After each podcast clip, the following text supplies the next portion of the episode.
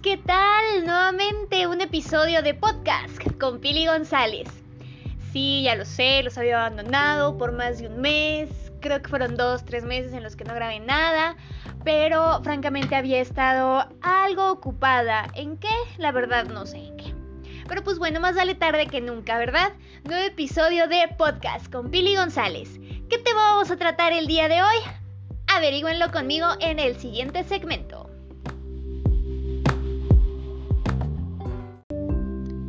Bueno, tú ya sabes perfectamente que escuchar podcast con Pili González puede significar una tarde de entretenimiento, diversión, inclusive de iluminación.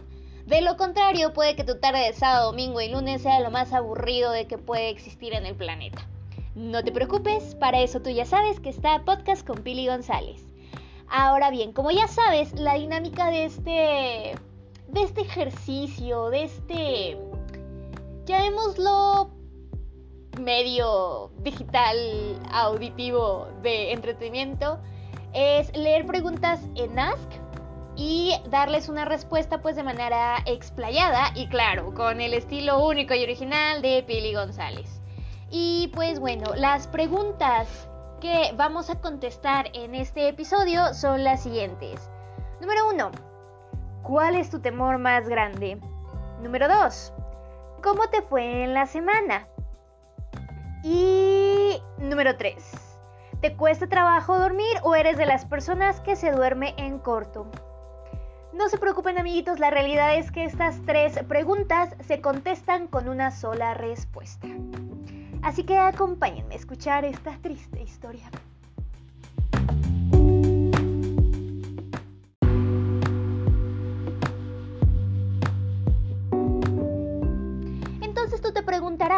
¿Por qué estas tres incógnitas se contestan en una sola respuesta? ¿Y a qué se debe que Pili me haya dicho que es una triste historia? Pues bueno, te platico contestándote la primera. ¿Tú eres una persona que le cuesta trabajo dormir? Sí, en efecto, yo soy una persona que le cuesta mucho trabajo dormir. Creo, la verdad no estoy segura porque jamás me he atrevido a ir a una sesión con un psicólogo, jamás me he atrevido a, pagar una consulta con un profesional que me ayude a diagnosticar esto pero creo que soy una persona que sufre ligeramente de ansiedad. ¿Por qué lo digo? ¿Por qué lo creo? Pues fácil, jamás eh, puedo dormir. Sufro insomnio todo el tiempo porque siempre que me acuesto mi cabeza empieza a imaginar escenarios de situaciones que pueden o no podrían pasar y cómo es que yo lo podría o no podría llegar a solucionar. A veces me dan ataques en los que pienso que no valgo nada, no soy nada, nadie me necesita y a nadie le interesco, de repente hay días en los que me dan ataques de soy lo máximo, soy una superestrella, todo el mundo necesita escuchar y saber de Pili González.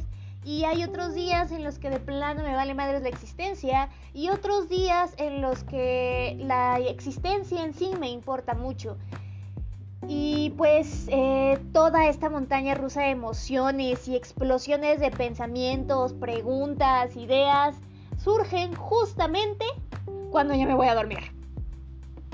O sea, no importa qué haya hecho en todo el maldito día, cuando yo me voy a dormir es cuando mi cerebro empieza a jugar conmigo y a lanzarme ataques emocionales acerca de sirvo o no sirvo para vivir esta vida. En fin. Entonces, contestando la pregunta, no, no me es fácil dormir y mucho menos cuando estoy viviendo una situación complicada.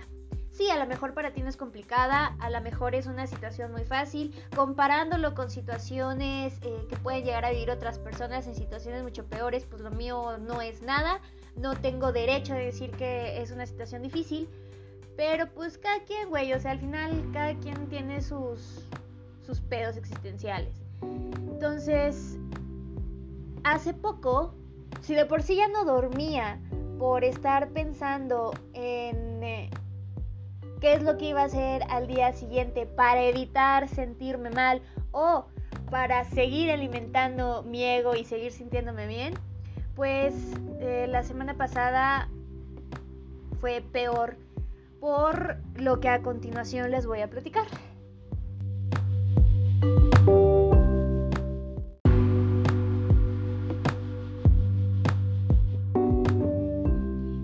Antes de platicarles la triste historia, voy a contestar la segunda pregunta.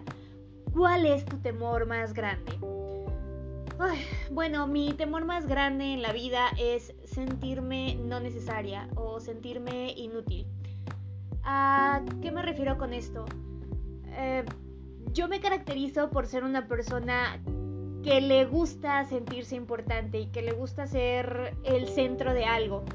Para algunos esto será egoísta y sí puede que tengan razón, para otros será narcisista y sí puede que tengan razón, pero pues al final así soy yo. Me gusta me gusta sentirme útil, me gusta sentir que eh, que la gente me necesita para algo y me gusta pensar que he contribuido en la vida de alguien. O sea, siento que mi propósito en este mundo es eh, contribuir y aportar algo a la existencia de otros, ya sea por una simple conversación o por una simple acción, saber que eso que dije o eso que hice ayudó a que esas personas o esa persona creciera o se moviera o lograra algo.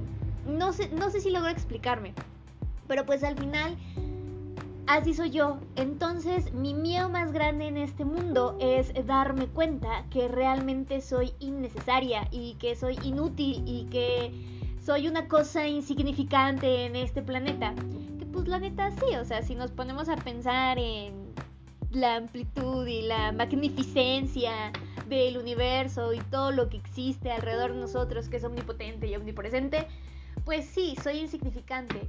Pero una cosa es como tenerlo presente sin que te afecte y otra cosa es que te lo recalquen y, y te hagan sentir como lo peor y una basofia. Entonces, ese es mi miedo más grande, sentir que no soy necesaria o que lo que estoy haciendo no sirve o que lo que estoy tratando de, de, sumar o de contribuir, a, ya sea mi ambiente de familia, mi ambiente de trabajo o mi ambiente social, pues no sirve de nada y que realmente esté ahí de adorno o simplemente pues, sea ahí todo un ente innecesario y que pues X y este, o sea, eso es lo que más me aterra en el mundo.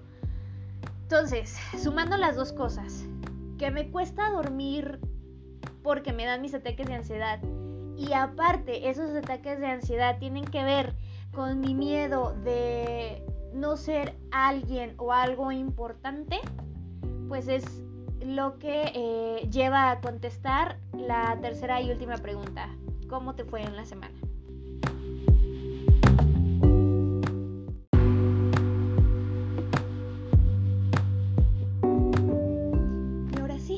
con la triste historia. Pues bueno, resulta que yo estaba trabajando en una empresa de nombre, vamos a ponerle Radio Presentaciones.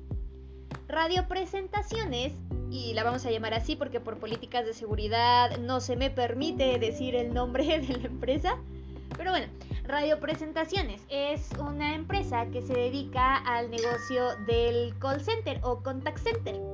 Es decir, que cuando recibes una llamada telefónica o cuando realizas una llamada telefónica, ya sea por atención a clientes o por temas de venta, pues somos nosotros los que hacemos esa chamba.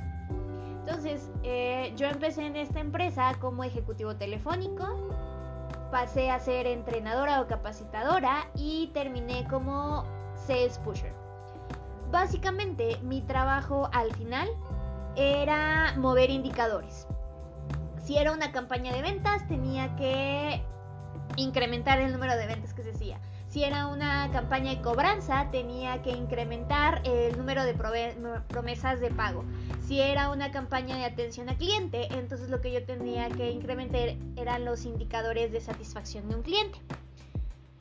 Entonces, eh, sí, mi trabajo era hacer estrategias o planear actividades que ayudaran al ejecutivo telefónico, pues básicamente a mover esos indicadores, a incrementarlos. Y yo consideraba, o al menos siento que es muy importante dentro de ese incremento de indicadores, pues fijarnos también en la gente. ¿A qué me refiero con esto? De nada me sirve el tener actividades o dinámicas que ayuden a incrementar el nivel de satisfacción de un cliente en el teléfono si mi ejecutivo, que es la persona encargada de dar este servicio, está hasta la madre y no lo quiere hacer y no tiene motivación. O sea, para mover a los indicadores, también tenía que mover a la gente. Y para mover a la gente, pues tenía que tener a la gente feliz, relajada, a gusto con su ambiente de trabajo. O sea, hacer del lugar un lugar pues divertido, entretenido y que el trabajo no se te hiciera tan pesado. Entonces sí, básicamente para el ejecutivo, pues yo era como el payaso, güey. O sea, la vieja que entraba a operaciones gritando como loca, a gritar, chicos, ¿quién alguna venta? Se gana chocolates y no sé qué. O sea, a vista ejecutivo, pues era un, un entretenimiento, una animación.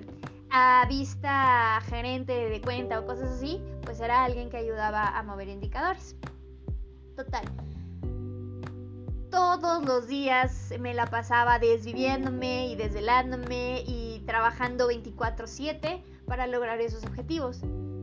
Que en cierta parte sí es medio workaholic, la verdad. No sean workaholics, jóvenes.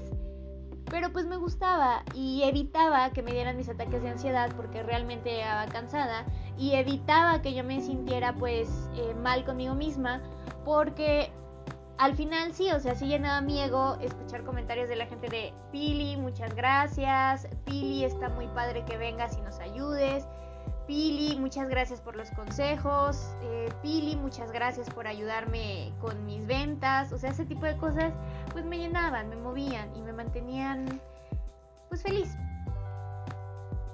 Ahora, mm, como todo en la vida, pues hay sus pros y sus contras. La realidad es que Radio Presentaciones pues es una buena empresa y tiene cosas muy padres y la verdad es que tiene una filosofía de de gente trabajando para gente pues muy arraigada y eso era algo que me gustaba mucho.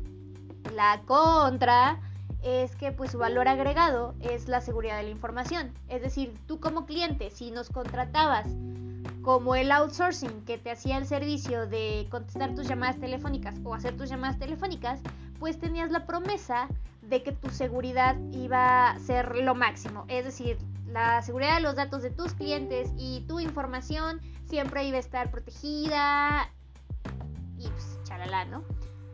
Entonces, la negativa o la contra que tiene Radio Presentaciones es que luego sí hay políticas bien pinchemente exageradas de seguridad.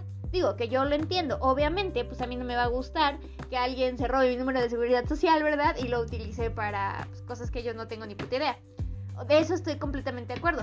Pero había cositas bien, bien exageradas que no va a mencionar. Que este, que sí decías, güey, no mames, o sea, ¿qué voy a hacer con un pan? O sea, solamente quiero meter mi pan operaciones para poder comer y no morirme de hambre o de inhibición mientras estoy atendiendo a clientes. Total. Eh, las políticas de seguridad de la información son, son muy, muy, muy exageradas. Y pues algo que es mi maldición y mi bendición es que soy una persona bastante proactiva.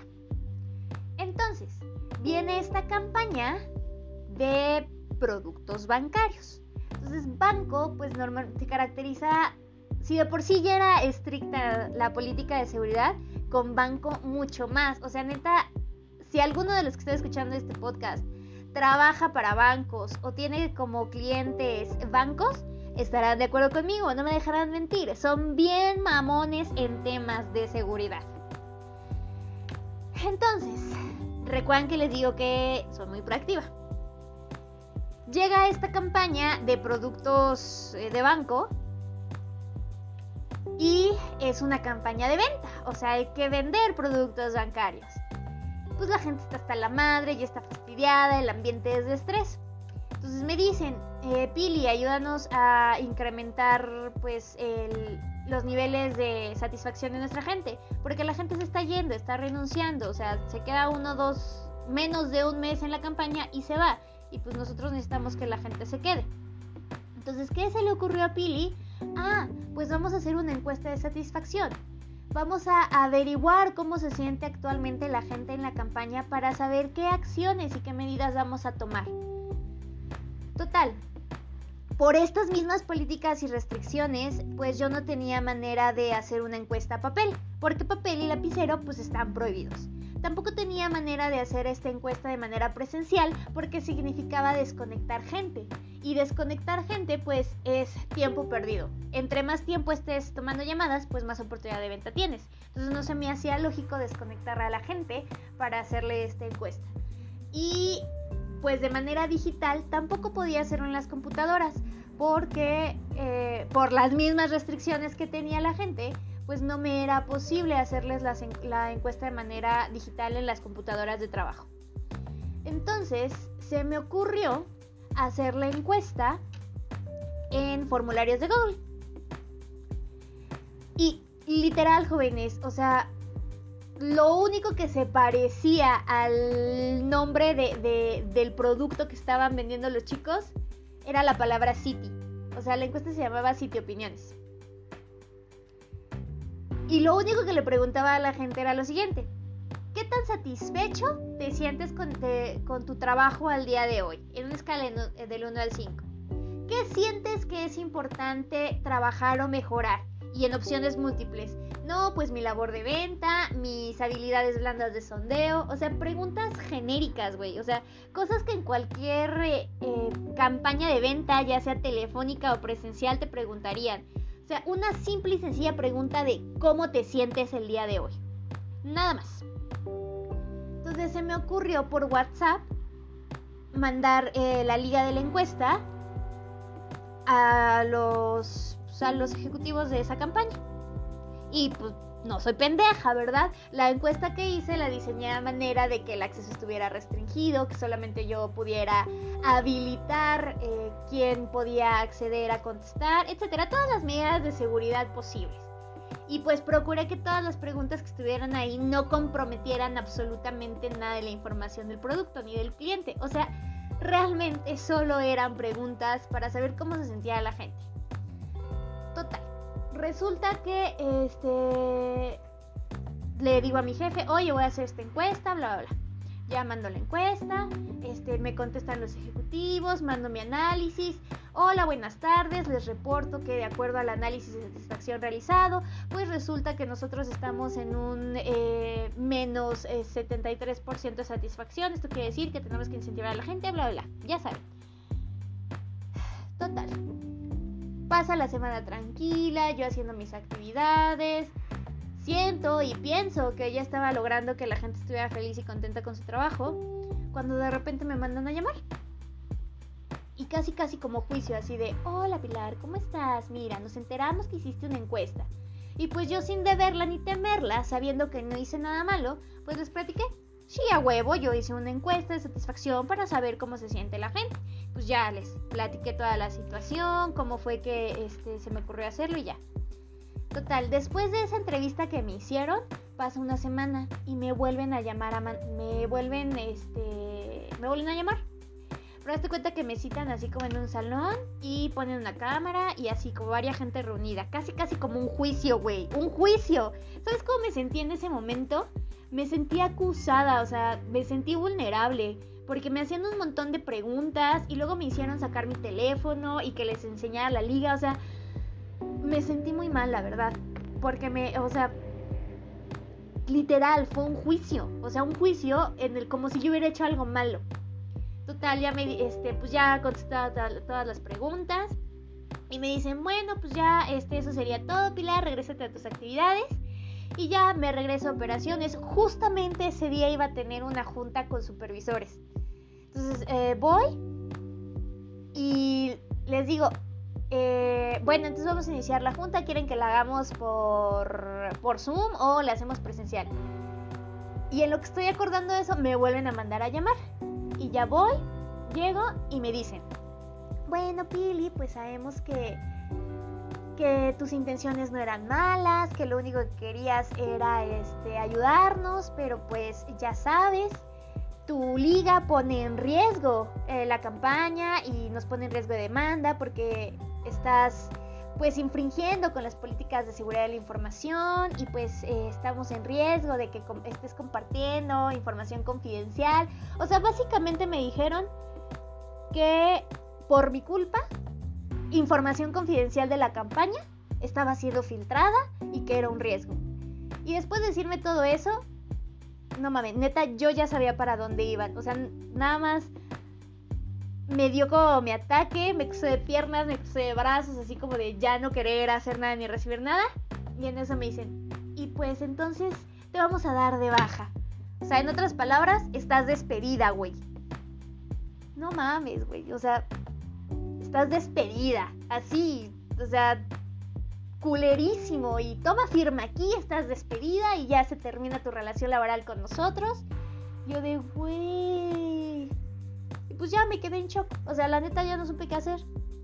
Güey, no tenía otra fuente de trabajo. Más bien, no tengo otra fuente de trabajo.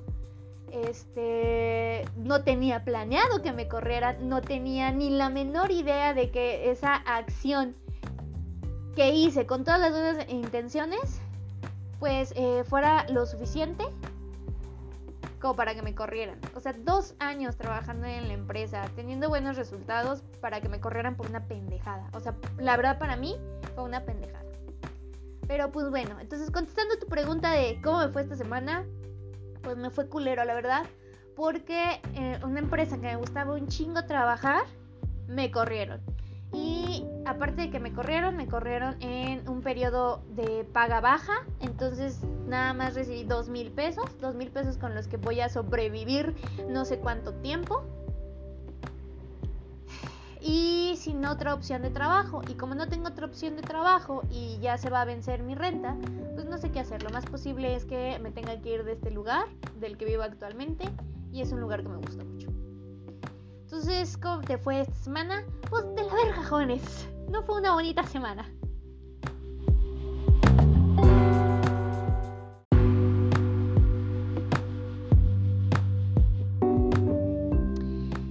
Y pues bueno, mis queridos amiguitos, como dice el dicho, siempre se puede más.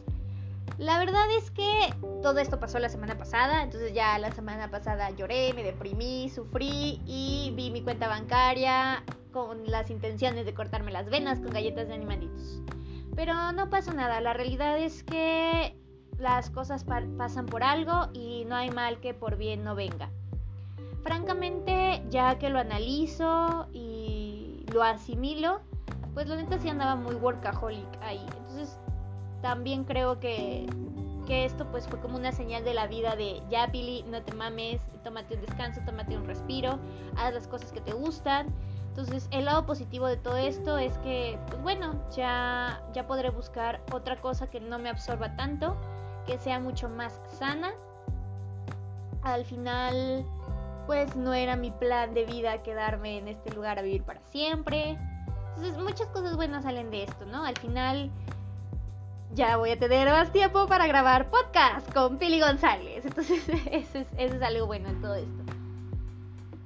Y pues, en fin, mi querida audiencia, mis queridos amigos, mis queridas amigas, esto sería todo para este nuevo episodio de podcast con Pili González.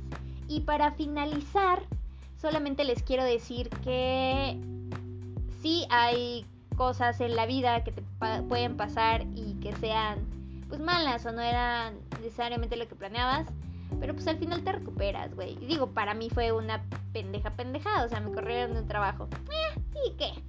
Hay cosas peores en el mundo, ¿verdad? Eh, muchas gracias eh, nuevamente por escuchar podcast con Pili González.